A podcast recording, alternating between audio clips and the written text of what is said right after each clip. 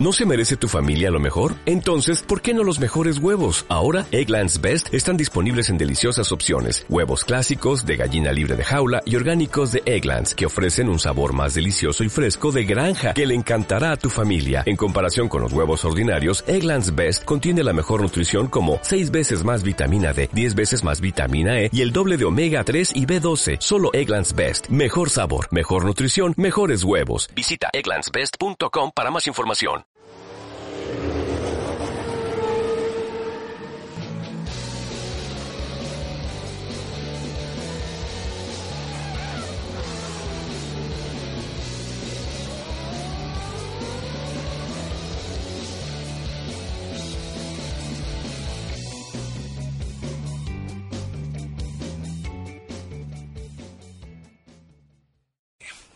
Los dos juntos. Ahí va.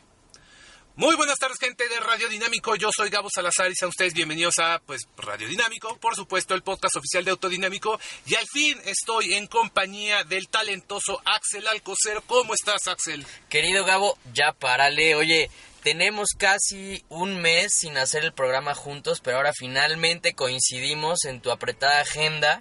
Y pues muy bien, estoy muy bien, muchas gracias y muy contento de que por fin hagamos el programa juntos porque tú no me dejarás mentir, no hay nada como hacer el programa juntos. Es donde mejor nos sale esto que es radiodinámico. Ya sé, caray, si no aquí en buleo, de plano sí me aburro mucho si no tengo ni con quién platicar.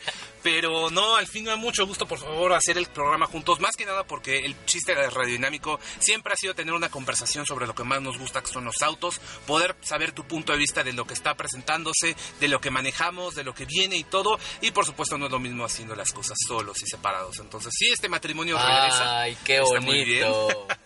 y este, pues hay muchas noticias, muchas cosas y todo que ya para cerrar el año, ya conforme cerramos el año, va a ir bajando un poco la actividad y después obviamente retomarse el próximo año. Pero hay varios temas que tenemos que platicar antes de que terminemos este año. ¿Cuáles son algunos de ellos, Axel? Sí, señor, pues mira, tenemos presentaciones, noticias, pruebas de manejo, eventos y por supuesto vamos a hablar también de deporte motor. En las presentaciones. Ya muchos de ustedes sabrán que se presentó el nuevo McLaren Senna, que es el sucesor del McLaren P1. Vamos a hablar un poquito más más adelante, pero personalmente a mí se me hace un coche muy feo.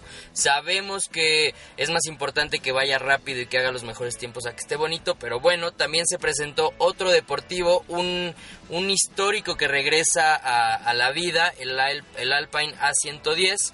Y tú estuviste también manejando dos coches eh, al otro lado del charco, ¿no es así? Uno al otro lado del charco y el otro al norte del charco. Sí, así es, tuve la oportunidad de manejar Seat Arona. Esta no fue un evento, no fue una presentación. Fueron mis vacaciones, pero en esas vacaciones Seat me dio la oportunidad de manejar Arona, de probérmelo en Barcelona, en la casa, por supuesto, de Seat. Y ya tuve entonces chance de manejar Arona, que es uno de los coches más esperados, y no es que el más esperado de la marca española para el próximo año en nuestro país.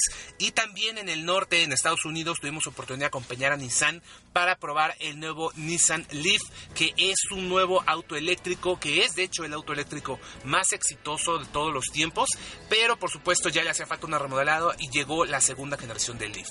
Perfecto. Y también vamos a hablar, eh, sabemos que ya se terminó la temporada de Fórmula 1, la 2017, pero eh, sorprendentemente o acertadamente para todos los mexicanos, el Gran Premio de México por tercer año consecutivo es la mejor carrera del año en la Fórmula 1. Vamos a estar hablando de por qué es que pasa esto y por qué es que el Gran Premio de México es tan especial para eh, nuestro país y sobre todo para la FIA y para la Fórmula 1 y también con un tema que ya tiene bastante tiempo que se llevó a cabo o que se dio la noticia que es que Alfa Romeo regresa a la Fórmula 1, ahora no con motores, pero sí con eh, presencia en cuanto a publicidad y también para apoyo al equipo Sauber.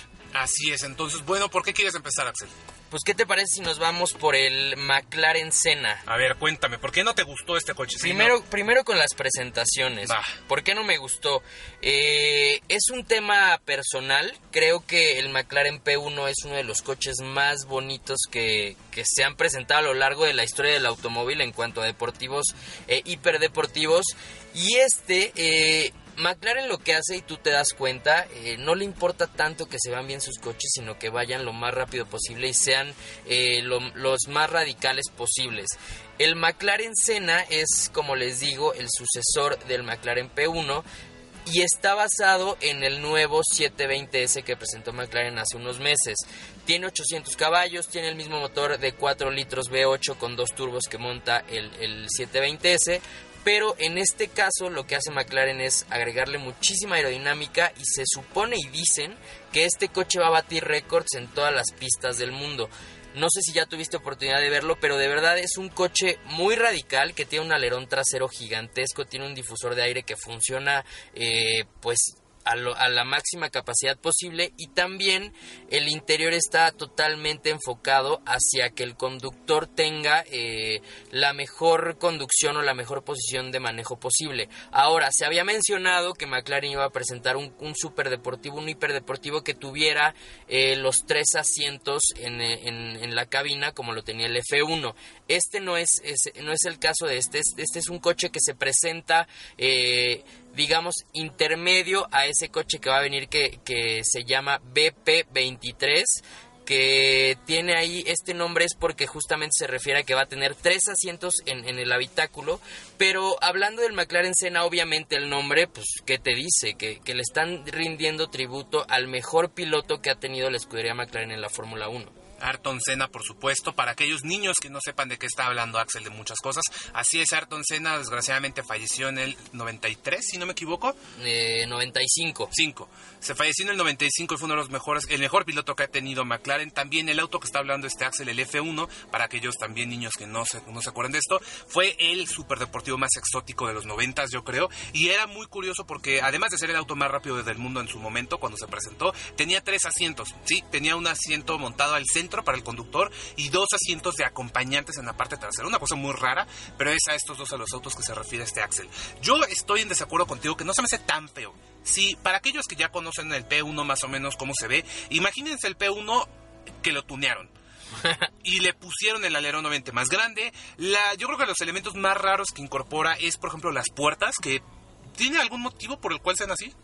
Pues mira, eh, las puertas están tal cual posicionadas en, una forma normal, pero el coche tiene diferentes cortes muy interesantes para en temas aerodinámicos. Este coche se supone y dice la marca que en temas aerodinámicos no hay uno igual y las puertas, como bien dice Gabo, están posicionadas normal, pero tienen eh, cristal. Una ventanita. ajá, tienen como ventanitas en la parte baja y esto es porque lo que quiere hacer McLaren es que cuando estés manejando duro en el circuito sepas exactamente y puedas ver por esas ventanitas ubicadas en las puertas dónde está el apex para que puedas pegarle exactamente al punto crítico de la curva. Ahora, estas ventanitas, literal, yo creo que las voy a empezar a llamar las ventanitas de trailero. Entonces, literal, sirven para eso, para mejorar tu visibilidad tal y como los traileros para mejorar su visibilidad. Nada más que los traileros es para que no, que no se lleven a un coche en la carretera y este es para que sepas y tengas la referencia perfecta para poder cortar la curva de la mejor forma. Como les digo, este coche tiene el mismo motor que monta el nuevo 720S y de hecho está basado en el 720S. Si vemos la parte delantera es muy similar a la del 720S, pero como bien dice Gabo está tuneadísimo. Es un coche que en temas eh, visuales se ve que está endemoniado, que lo que quiere hacer es bajar los tiempos de todos los circuitos y lograr ir lo más rápido posible. El motor es un 4 litros V8 biturbo de gasolina colocado en posición central, o sea, en medio de los dos ejes, tanto delantero como trasero. Tiene 800 caballos de fuerza, o sea, 80 caballos más que el 720S. Y eh, pues tiene una caja de doble embrague de 7 cambios que también conocemos en el 720S. Así es que es un coche que... Eh, dice la marca que puede hacer los mejores récords de, del mundo y a mí se me hace personalmente, siendo tan fanático de Senna y siendo tan fanático de McLaren, se me hace un coche que tiene mucha historia adentro. Se dice que se van a producir únicamente 500 unidades, pero eh, en temas visuales, como te digo, si lo ves en tres cuartos delantera o tres cuartos trasera se ve bien, pero si lo pones lateral, literalmente parece un coche de juguete. Tiene muchísimo recorrido, mucho espacio desde la llanta trasera hacia la parte frontal.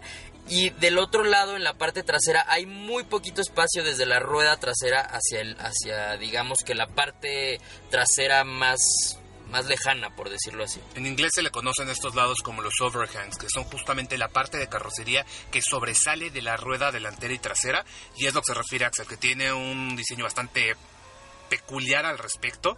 Insisto, no se me hace feo, solo se me hace que es muy similar, por ejemplo, a lo que vimos alguna vez con Ferrari FXX, en que sea una versión más radical de un coche que de por sí ya es bastante exótico. Totalmente. Y bueno, para cerrar, eh, únicamente eh, el peso total del coche es de 1198 kilos. Es un coche muy ligero. Imagínate, combina este, este peso con 800 caballos de potencia.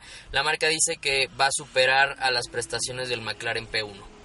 Oye, y ya para terminar también esto, a ver, 500 unidades van a producir, ¿se mencionó algo acerca del precio? ¿O si ya están vendidas todas? Sí, eh, se subastó, se presentó este coche en un evento especial que tuvo McLaren en Walking.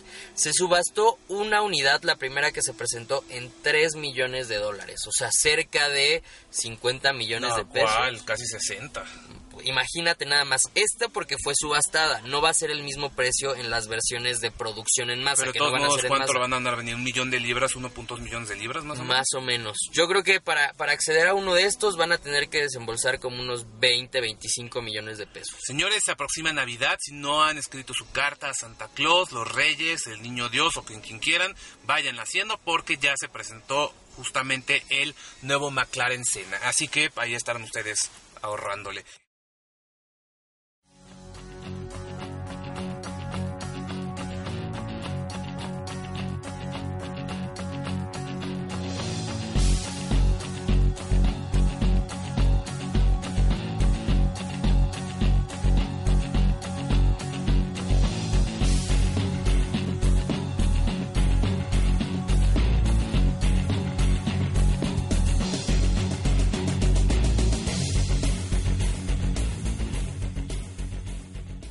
Más tenemos de presentaciones, Axel? Otra muy interesante y siguiendo con esta, eh, pues este, esta guía de, de vehículos deportivos. Esta guía de compra de Navidad. Exacto, para que nos regalen coches, muchachos de Radiodinámico. Se presentó un coche que tú recordarás, a mí se me hace uno de los más bonitos de toda la historia, el que en su momento era el Renault Alpine, el A110, este coche que era clásico, pero empezó a ser un coche tan bueno en manejo con tracción trasera que se empezó a utilizar en las competencias de realismo alrededor del mundo y lo, duró mucho tiempo, mucho tiempo sin, sin estar eh, pues de vuelta, sin estar circulando con una nueva generación y ahora finalmente la marca Alpine, que ahora se independizó de Renault, presenta a su A110 que va a competir directamente contra el Porsche 718 Cayman, el Alfa Romeo 4C y me parece que hay otro por ahí que ahorita no me acuerdo, pero esos dos van a ser sus rivales más directos. ¿Cómo- ¿Qué te parece este coche? ¿Qué te parece el regreso triunfal de este Alpine a, a la industria? Yo simplemente veo algo complicado el tema de decir que este coche va a competir contra Porsches y todo porque... Ay, o sea, el, el nombre Renault en ciertos mercados no involucra, ¿cómo te lo digo? Pues no involucra la confianza que te puede dar un Porsche. Entonces es, un coche muy bonito para aquellos también que sean fanáticos de los autos clásicos. Saben que este fue uno de los coches más clásicos que ha habido, coleccionables. Incluso tuvimos la, posibilidad de hacer los Dinalpines también aquí en México que se fabricaron. Pero eh, no sé, la verdad. veo como en un futuro algo ambiguo. Y algo que también no soy fan es del diseño. Es que lo que lo que quisieron hacer es traer exactamente al Alpine de hace mucho tiempo, de Sí, décadas pasadas, agarrar ese diseño y ponerlo como en un envase más moderno. Pero ¿sabes cuál es el problema? Que haciendo eso siento que se parece demasiado a Subaru BRZ y se parece mucho también a Porsche. O sea, siento como que si haces un hijito entre el Subaru BRZ y un Porsche te sale este auto. Y Sí, eso no es algo bueno para una marca que pues obviamente se jacta de su deportivismo y se jacta del diseño, pues al final es una marca francesa. Entonces como que eso a mí me hace algo de ruido. Ahora piénsalo, no está exactamente desarrollado por Renault. O sea, Alpine ya es una marca eh, aparte de Renault. Y esta marca está pensando hacer coches realmente eh, pues muy prestacionales, pero no nada más prestacionales en cuanto a que te den la mayor potencia posible y logres hacer un 0 a 100 lo más rápido posible, sino que lo que están intentando es traer o conservar esas sensaciones de manejo que te daban los coches de antes. O sea, es un coche muy ligero, es un coche de tracción trasera y es un coche que, como bien dices, tal vez por eh, construcción no pueda competir con un 718 Cayman. Pero por sensaciones, por ligereza, por facilidad de conducción y por analogía, sí es un coche que fácilmente puede competir contra el Cayman y contra el 4C. Ahora, el Cayman S es un coche que tiene más potencia y el 4C también es un coche que probablemente tenga un poco más de potencia, pero sí son muy similares en cuanto a manejo. Pero ahora, yo en este caso no te, te, pregunto a ti, ¿no crees que este auto, al fin y al cabo, dado sus prestaciones, a su, a su analogía, todo, no es más un coche que compite, por ejemplo, con autos como el Mazda MX-5 o contra el Subaru BRZ, obviamente con la diferencia de la, del posicionamiento del motor? Pues mira, ¿cuántos caballos tiene el MX-5? 158. ¿Cuántos tiene el 718 Cayman? 360. Más o no, creo que está en 350, ¿no? Más o menos.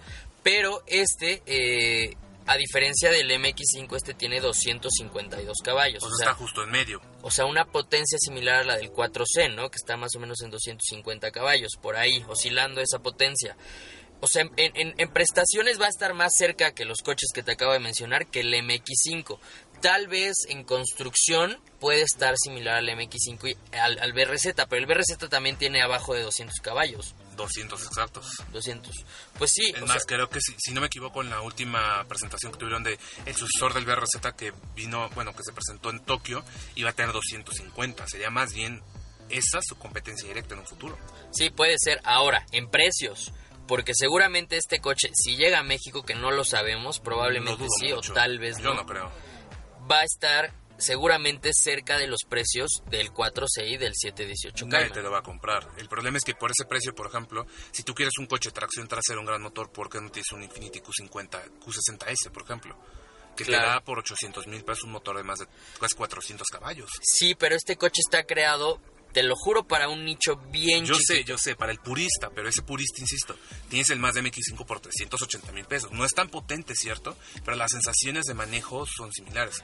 No Sí. sé, yo, yo desde que se presentó el proyecto estoy muy escéptico respecto a dónde entra este coche en el terreno de los... De los yo Para mí este es un coche hecho para renoleros, para nuestro amigo Alejandro Constante le mando un saludo y él sería la persona que compraría este coche. Porque fuera de eso, se me hace un coche difícil de vender para la persona que está buscando un deportivo, difícil de vender para la persona que Sí. está buscando un supercoche y difícil de vender para la persona que está buscando un Renault. Sí, estoy de acuerdo. Este, este coche se va a vender para aquellos que ya tengan un, un Alpine A110 en su, en su garage de décadas pasadas o bien sean muy fanáticos de los coches clásicos y tengan un como una un re- repensado no sé cómo decirlo de ese coche, ¿no? Pero bueno, el peso como como te comento, ese es yo creo que su distintivo más importante está en 1080 kilogramos, o sea, casi abajo de la tonelada, lo que te va a dar un manejo muy, muy divertido, muy rápido, muy reactivo. Y bueno, eh, esperemos a ver más noticias de este coche, pero ahorita en este momento se está presentando justamente en el sur de Francia este coche. Estaremos buscando este coche yo creo para el Auto Show en París, que es el próximo año, ya para ver una versión mucho más sólida ya y ver si hay noticias, si se viene o no a México. ¿Qué más tenemos de presentaciones, Axel? ¿Qué te parece si nos cuentas de el coche que tuviste en Barcelona, que estuviste manejando Ah, por allá? sí, sí, sí, Seat Arona. Este es un coche que mucha gente está esperándolo porque sabemos muy bien que la categoría que está tan de moda ahorita en la industria es las camionetitas, las mini SUVs, que son por supuesto pequeñas camionetas basadas en las plataformas de autos subcompactos. Tenemos el caso, por ejemplo, de ¿cuál te gusta? ¿Cuál de todas las que he presentado? Mazda, la Mazda CX-3, ¿no? Basada en la plataforma del, del Mazda 2. O tenemos, por ejemplo... se van Trax. todas en el momento. Trax basada en la plataforma del Sonic. Vitara, Vitara basada en la plataforma de ninguna, es de su propia plataforma, pero bueno, es una mini SUV. Duster, podría Duster, ser en la parte en la- baja del segmento. Bas Duster basada, si no me equivoco, en la plataforma de Sandero. Ujú, así ¿Qué es. otra? Eh, pues hay muchísimas. Cada marca tiene una HRB HRB también. basada en Honda, en, en, en Fit. Nissan eh, Kicks. en Versa, hay muchísimas. Por supuesto, la marca española no se iba a quedar atrás. Sabemos que ya lanzaron su primera SUV el año pasado con Ateca, un coche que a mí personalmente me gustó mucho, me gusta cómo se maneja, me gusta el precio, me gusta todo, pero ya no, no iban a parar ahí y ahora van por su segunda SUV y próximamente viene la tercera. La segunda SUV se llama Arona. Arona ya se presentó a nivel mundial. Arona ya fue la prueba de manejo a nivel internacional. Ya la vimos también en el Auto Show de Frankfurt cómo iba a ser la versión de producción y ya se empezó a vender en Europa. Europa. Para México va a estar llegando el próximo año. Precios no están definidos, motores no están definidos, pero tuve oportunidad de manejar este auto que muchos han dicho que es un Ibisota y sí es un Ibisota dentro de lo que cabe. El interior es muy similar a lo que hemos visto en Ibiza, se siente más amplia, más leval, es una camioneta y tiene un diseño bastante controversial, sobre todo en la parte trasera. No sé tú qué opinas de este auto, cómo, cómo se ve. A mí me gusta mucho, creo que lo que está haciendo SEAT actualmente con sus coches nuevos, con sus nuevas generaciones, me parece muy bien acertado con estas calaveras muy afiladas en terminación LED y también los faros. Y sobre todo, ¿sabes qué? Ese conjunto que, que SEAT le pone tanto externo como internamente que personalmente, si me pongo a ver todos los rivales en cuanto a terminados o en cuanto a atracción al ojo, se me hacen los coches que más bonitos se ven. Estoy de acuerdo contigo, se me hacen coches muy bonitos.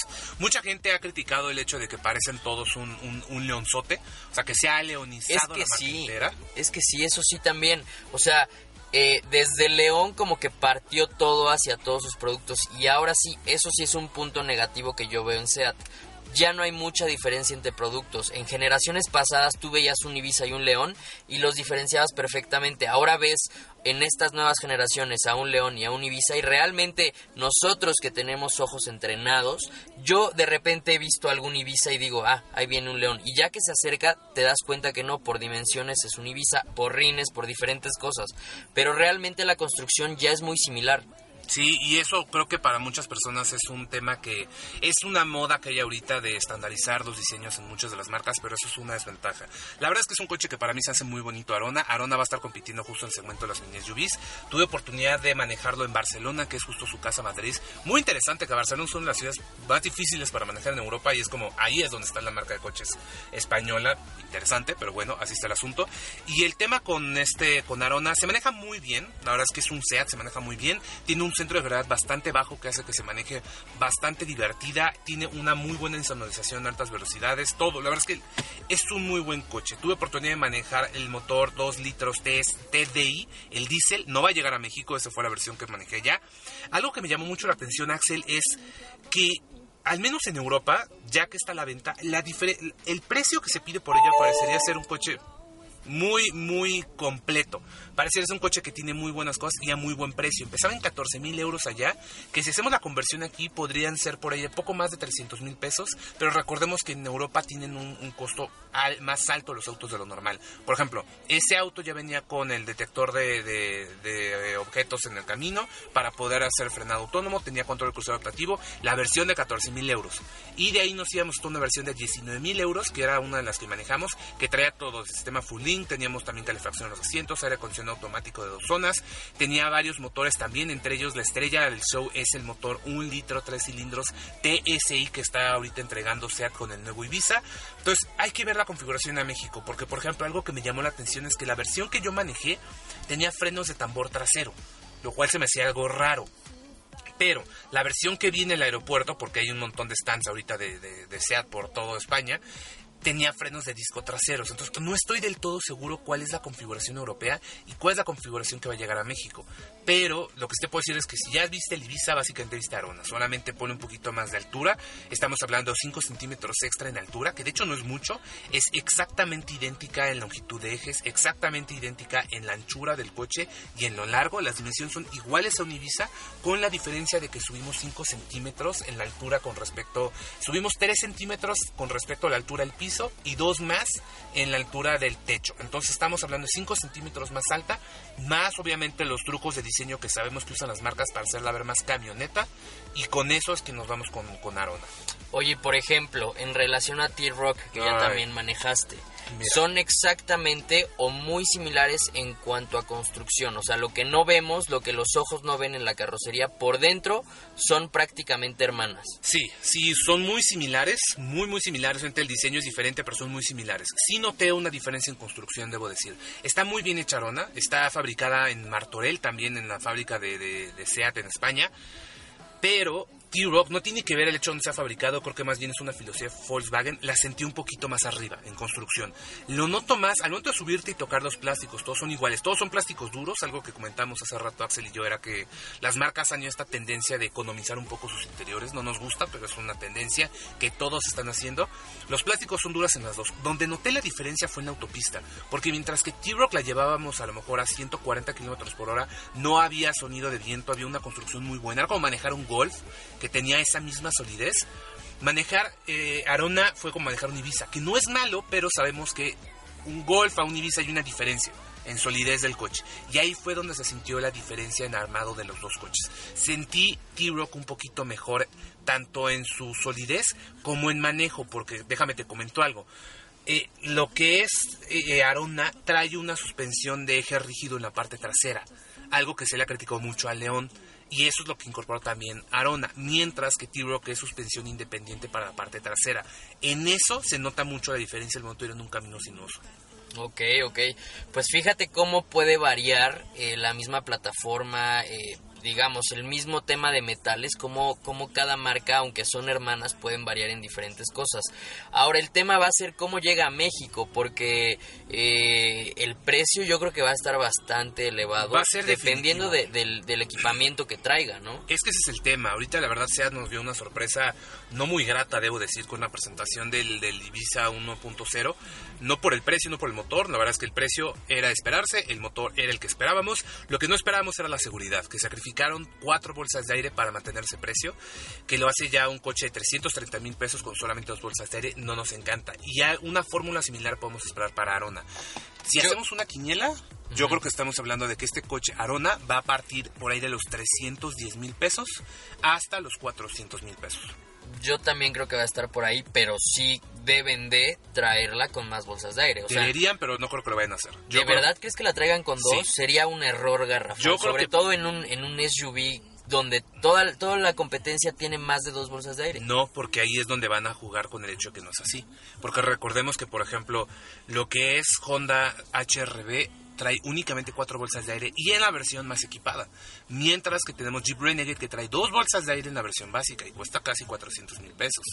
Yo creo que ahí es donde justamente, y, por ejemplo, es muy criticado en Ibiza porque no hay un coche de ese precio que te ofrezca y de esa categoría que te ofrezca solo dos bolsas de aire. Es muy criticable. Pero Arona sí es muy muy seguro encontrar muchos de ese precio. Kicks de 330 mil trae dos bolsas de aire, o sea, es normal. Entonces, estoy 100% seguro que la versión básica de Arona viene con dos bolsas de aire. La que me da miedo es la más equipada. Si traen la Arona FR o Excellence, que ya sabemos que son casi iguales, puede que igual nos vaya a llegar únicamente con sus dos bolsas de aire, aún en la versión más equipada. Y el motor es otra cosa que también me llama la atención. Yo pensaría que únicamente debe llegar con el motor 3 cilindros, un litro pero el motor 1.4 que conocemos ya, o el 1.5 que ya incorpora también Golf en, Europa, sería un auto que lo haría muy divertido y muy dinámico y muy potente porque el coche es bastante ligero.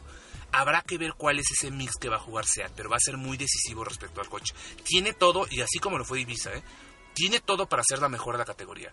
Depende de producto, cómo lo configuran para México. Sí, y tampoco nos olvidemos del 1.6 atmosférico, que ese es un motor que la marca utiliza mucho en nuestro Ay, pero país. ya no creo que lo vayan a incorporar acá. o Pues, sea, híjole, es un motor que, que de verdad aquí en México lo venden como pan caliente. Sí, Tal vez duda. para versiones de entrada puedan montar, montar todavía ese 1.6 litros. Sí, cabe la posibilidad de que también llegue todavía con el 1.6. El problema, ¿sabes cuál es, Axel? Es que si llega con el motor 1.6, lo convertiría en uno de los coches más más es- lentos de su categoría, porque el 1.6 entrega 105 caballos, tal vez con una reprogramación entregará que 110, tal vez. Sí, no, pero no reprogrames un motor atmosférico. Exacto, y ahora el tema es Kicks, cuánto, eh, que es la más baja de la categoría, aún así entrega 118.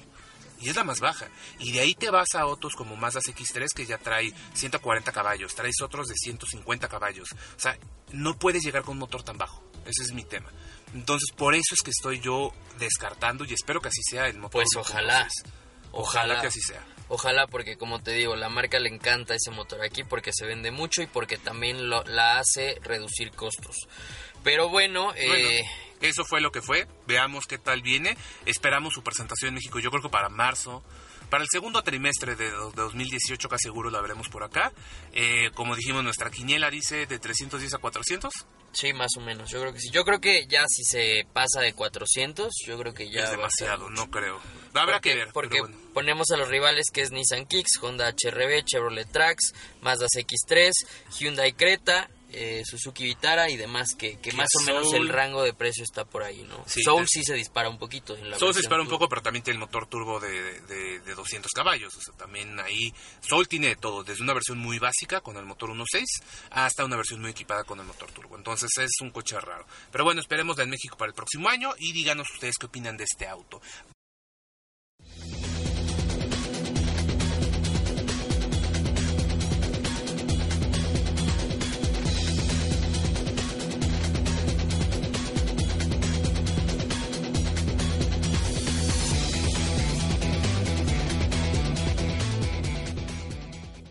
Vamos con lo que sigue. Vámonos con otro coche que tú manejaste. También tuve la oportunidad de volar, de hecho fue una cosa bien divertida. Sabían que no existe un vuelo directo de Madrid a San Francisco, entonces tuve que hacer un vuelo con escala y la escala más rápida era Ciudad de México. Así que fue un viaje impresionante. Es que tu casa te extrañaba, te extrañábamos sé, en no, México, no, carajo. ya fue todo una odisea, pero verdad no me puedo quejar. Llegué a Napa Valley la semana pasada para la presentación de dos autos. El segundo auto se trata del Honda Clarity, el cual se lo platicaremos en, las- en el siguiente episodio. Pero ahora me quiero concentrar en el nuevo Nissan Leaf. Este es un coche que me emociona a mí mucho, porque tú sabes que yo sé que tú solamente tienes gasolina en las venas y está muy bien, pero mi corazón se, digamos que mi cerebro funciona eléctrico y mi corazón funciona con eh, gasolina. Entonces, yo la verdad sí soy muy fanático y muy impulsor de los vehículos con energías alternativas, específicamente eléctricos, porque creo que sí son una solución para el 90% o al menos el 80% de eh, la movilidad urbana que tenemos en la ciudad. Para mucha gente, un auto eléctrico hace todo el sentido del mundo si pudiera pagarlo. Nissan Leaf es el auto eléctrico más exitoso que se ha vendido. Ha vendido cerca de medio millón de unidades a nivel mundial. Ha sido un coche muy exitoso desde su presentación. Eh, se presentó en 2009 la primera generación con un rango aproximado de 100-150 kilómetros. Pero esta segunda generación al fin mejora prácticamente todo de lo que era Leaf. ¿Tú cómo de- definías al Leaf como la primera generación? Tú lo veías y decías, ¿tú qué ves? ¿Qué ves en Leaf? yo veía un coche gris. O sea, yo veía un coche que sí eh, te, te ayudaba a conservar eh, el medio ambiente, no gastabas gasolina, no tenías que invertir en esa parte. Pero creo que justamente el ejercicio que hizo Nissan con su Leaf de primera generación me hizo pensar en que los coches eléctricos no tienen nada divertido que ofrecer a la gente. Y es, hay que decirlo también, o sea, un, un coche eléctrico no busca ofrecerte algo divertido, busca que no gastes gasolina, busca llevarte de la forma más rentable en cuanto a gasto de combustible. Pero creo que en este, en este segundo ejercicio creo que lo hacen mucho mejor. Y yo sí te digo que a mí el Leaf de primera generación se me hacía muy feo, muy gris y muy un coche que yo nunca me compraría en la vida. Muy bien, fea. Esa era la palabra que buscaba yo justamente con el, con el Leaf de primera generación. ¡Horrendo! Primero que nada, déjame te digo, Axel, que si tú crees que los autos eléctricos te ofrecen divertido, no te voy a invitar cuando me inviten a la presentación del Tesla Roadster, porque dices tú que no son divertidos. Está bueno, ya quedó claro. Es, a esa vamos a ir juntos. Ya No, no, ya no, no no. estés diciendo cosas. No, eso no, porque dijiste tú no son divertidos los eléctricos, va. Entonces, olvídate de Tesla. No, mira, estoy de acuerdo contigo. El se me hacía un coche que se me hacía un muy buen ejercicio. Se me hacía una muy buena. mm, Hasta buena onda de Nissan de decir, vamos a meter ya con ganas hacer un coche de producción masiva eléctrico. Se me hacía un coche feo, es más, peor. Se me hacía un Versa eléctrico. Entonces me decía todavía que tenía lo más feo de un Versa, pero con un coche eléctrico que se veía marciano, se veía raro. Y además, no sé si alguna vez te subiste, pero un coche que realmente se sentía económico. No decías, a ver, es un coche que vamos, te daba pena salvar el mundo, así como era el Prius hace mucho. Ahora ya se volvió una cosa snob y un Prius y todo, pero en su momento era como de, ay, qué lástima, estás salvando el mundo y tienes que sacrificar el diseño por eso. Leaf era muy así. Además, el rango no era muy bueno tampoco, o sea, tenía un rango muy limitado, era un coche que tardaba años en cargar, no había tantos cargadores como los hay hoy en día hace, ¿cuánto? Ya ocho años que se presentó el Leaf, tenía muchos detalles. La segunda generación, lo que me gustó mucho es que Nissan escuchó a los clientes y Nissan escuchó qué es lo que la gente quería para el nuevo Leaf y la verdad es que en eso se mejoró. Tú lo puedes ver en las imágenes, el diseño es un coche que personalmente se ve bien, creo que es un coche que como un hatchback normal se ve bien, o sea, parece un coche normal y parece un coche normal bonito. No sé tú qué opinas. Pues mira, ni tan normal, o sea, sí se ve que es un coche eléctrico. Finalmente tiene eh, Yo que si le pones el motor a gasolina, yo para mí parece esto que sería la siguiente generación del Tida o el o el, o el ¿Crees? Micra, ¿eh? Sí. No, yo sí lo veo. Yo sí sigo viendo que, que sigue diciendo soy eléctrico. Pero ahora no te da pena llegar a la reunión con tus amigos y que te vean con el Leaf, ¿no? Eso sí. Ya llegas como más, mira, se ve bonito mi coche y además estoy salvando al mundo, ¿no? Eh, yo creo que en temas visuales es donde mejor lograron hacer las cosas, donde no nada más externamente, sino en el interior también. Tú estuviste montado en él y nos vas a contar un poquito más de eso. Pero ahora sí yo veo un Leaf en la calle y digo, mira, ese güey o ese cuate es, es buena onda, está salvando al mundo y además se ve bien en su Leaf, ¿no? No, bueno, depende. Si lo vas manejando tú, nadie va a decir que se ve bien en tu Leaf. No, me van a querer bajar y para que les firme autógrafos, papá. Ajá. bueno. No, pero sí, visualmente es un coche mucho más bonito. Se cambiaron varios elementos. Obviamente, todo, la gente que pueda ver el- las imágenes es un coche completamente diferente. Yo digo, y de hecho Nissan dice que se ve un coche más normal, que parece un coche más normal, pero mantuvieron obviamente detalles que lo hacen verse diferente eléctrico, porque al final, sí, como es tú, hay gente que quiere que sepa que está salvando el planeta. Ah, un gran paréntesis, no decimos que por manejar un coche eléctrico se salve al planeta, no. Sabemos que hay grandes retos todavía de la generación de electricidad, el reciclaje de las baterías de litio, muchas cosas, pero por supuesto el principal objetivo de estos coches es mejorar el tema de las, de las emisiones, ¿no? Entonces, este coche tiene detallitos eléctricos, como por ejemplo la parrilla, tiene un degradado 3D que además es en color azul, haciendo referencia al eléctrico, tiene los eslogans de Zero Emissions por todos lados, que obviamente para que recuerdes que es eléctrico, y la parte trasera también el difusor de aire que tiene justo para da- darle una mejor aerodinámica es en color azul y rematitos azules para que se vea más eléctrico. Algo interesante que como ya estás viendo en las imágenes, cambiaron el lugar en donde está el puerto de carga. ¿Quién recuerda la primera generación del Leaf? El logo de carga estaba debajo de la tapa de, debajo del logo frontal del auto. Pero muchos clientes quejaban de que les daba artritis. Bueno, no, pero les daba una joroba. Levantaban la tapita y había como que agacharse para buscar dónde estaba el cargador. Ahora lo cambiaron, lo pusieron más como arriba del cofre. De esta manera es más sencillo conectar el coche. El interior es completamente re- rediseñado, se ve mucho mejor, se ve más moderno. Incorporaron esta pantallita que tiene la Kicks, que tiene al lado una pantalla completamente digital y al otro lado un, velocímetro análogo. Tiene la incorporación ya de Android Auto y Apple CarPlay. Gracias Nissan, esto nos urgía que pasara. Tiene un aire acondicionado automático de una zona. Es un coche que en trae todo lo todo el equipamiento que buscas, calefacción, asientos y demás. Algo que sí cambia este con respecto a la generación pasada es que ahora el rango es mejor y el motor es mejor. El motor es el mismo, de hecho, no se cambió. Se hizo una reprogramación también, se cambiaron un poquito el software para dar una mejor potencia. Estamos aproximándonos a los 200 caballos de fuerza equivalentes, pero se mide en kilowatts. Este motor genera 100 kilowatts y la batería depende de- del modelo que tú escojas. Tiene un rango, el, el, el inicial de 240 kilómetros. Y el inicial y el que más alto está. 380. Pues para la fecha que se presenta. Ahorita se va a vender únicamente el de, 2, el de 240. ¿Y cómo se te hace esa evolución? O sea, realmente... Se me hace muy útil. Creo que, creo que el talón de Aquiles del Leaf, dejándonos de temas visuales, que eso es un tema subjetivo y lo estamos diciendo tal vez mucho de broma, eh, el tema donde sí flaqueaba mucho el Leaf era en su autonomía. Sí. Eran menos de 200 kilómetros, 130 si no mal recuerdo. Sí, bueno, 130 ya era lo que te anunciaba Nissan. La realidad yo cuando lo tuve a prueba es que me daba 80 o 70. O sea, no- Era prácticamente inusable. No, sí le puedes usar. A ver, tenemos una cosa. En la ciudad, ¿cuántos? ¿Alguna estás puesto a medir cuántos kilómetros usas tu auto en la ciudad? Como 30 diarios tal vez. O sea, para un manejo urbano es más que suficiente. La gente se mueve. La bronca es esa, que no puedes casi ni ir a Toluca y volver. El gran problema que tenía el talón de Aquiles como es tú era ese rango, porque aunque no, aunque solo necesitaras 30, a la gente le da miedo, a la gente le aterra el hecho de decir, ay, la batería está al menos del 50, y qué miedo. Si la gente ahorita con su teléfono es como, ay, tengo más de 50, tengo que cargarlo, imagínate con el coche. Lo que se hizo con el nuevo Leaf es que se mejoró, se- de hecho el tamaño de las, de las baterías es el mismo, se cambió la manera en que están empaquetadas las celdas, de esta manera permitiéndoles tener mayor densidad y mayor carga. Estos 240 kilómetros que promete Nissan, obviamente son una estimación a una persona que lo sabe manejar y todo. La realidad, ya que lo manejamos, es hicimos un road trip allá, un, pequeño camino a un lugar a las afueras de Napa. Manejamos nosotros 100 millas, 160 kilómetros, y lo manejamos bien. O sea, la verdad es que no fuimos lento. En autopista llegamos hasta cerca de los 170 kilómetros por hora. Estuvimos dando las aceleraciones fuertes porque es un coche eléctrico, es divertido hacerlo. Regenerando también la energía y logramos hacer el viaje de 160 kilómetros regresando con un 20% de carga. O sea, la realidad es que sí tiene una muy buena autonomía, más que suficiente para el manejo urbano e incluso pequeños viajes en carretera. No es la autonomía de un Tesla, no es la autonomía del Chevrolet Bolt TV, que sigue siendo un campeón en cuestión de, de autonomía, pero sí es la autonomía que la mayoría de la gente necesita para moverse de lado a lado.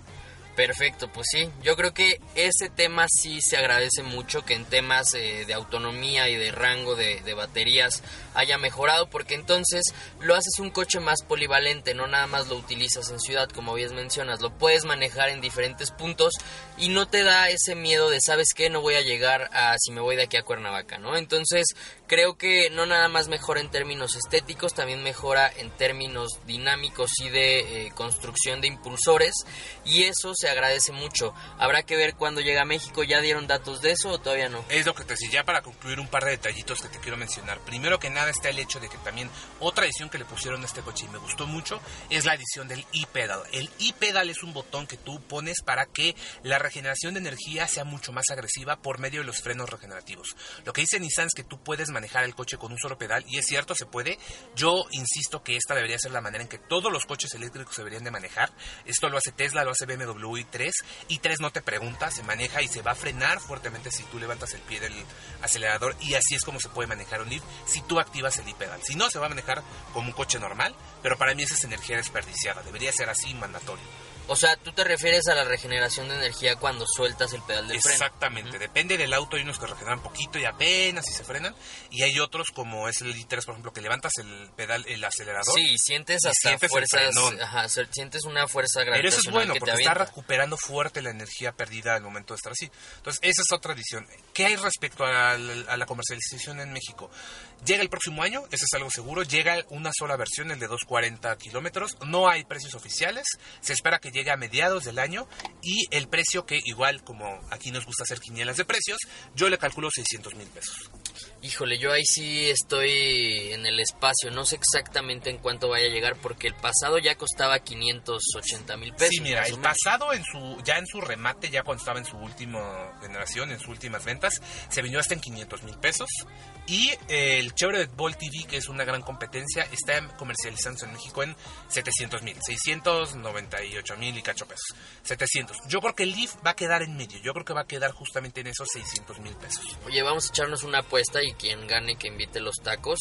Yo creo que sí va a estar arribita de los 700 mil pesos. Arriba de los Sí. 700. No, no por mucho, pero sí creo que va a superar la barrera de los 700. Va, va, va, va, va. Órale. Va. E- En un, en un programa siguiente, cuando finalmente revelen el precio, ya decimos. Entonces, Axel dijo arriba de los 700 mil.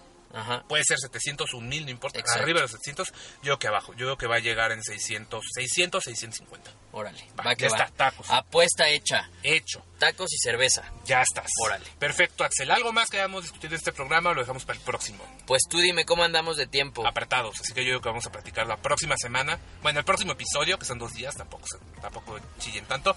De lo que viene en Fórmula 1, de lo que fue en Fórmula 1 y lo que viene, que también se pone interesante el próximo año. Perfecto, pues entonces eh, espérenos en el siguiente programa porque vamos a hablar también de un coche que te- vamos a tener a prueba y tenemos a prueba que es la Toyota Highlander. Así es, señores, gracias por escuchar Radio Dinámico. Al fin, juntos otra vez Axel Alcocer y Gabo Salazar. Esto es como el día que los Picapiedras se juntaron con los supersónicos y fue un gran día. Muchas gracias por todo, Axel. Nos vemos en el próximo episodio. Gracias Gabo, cuídate mucho, bye. Bye.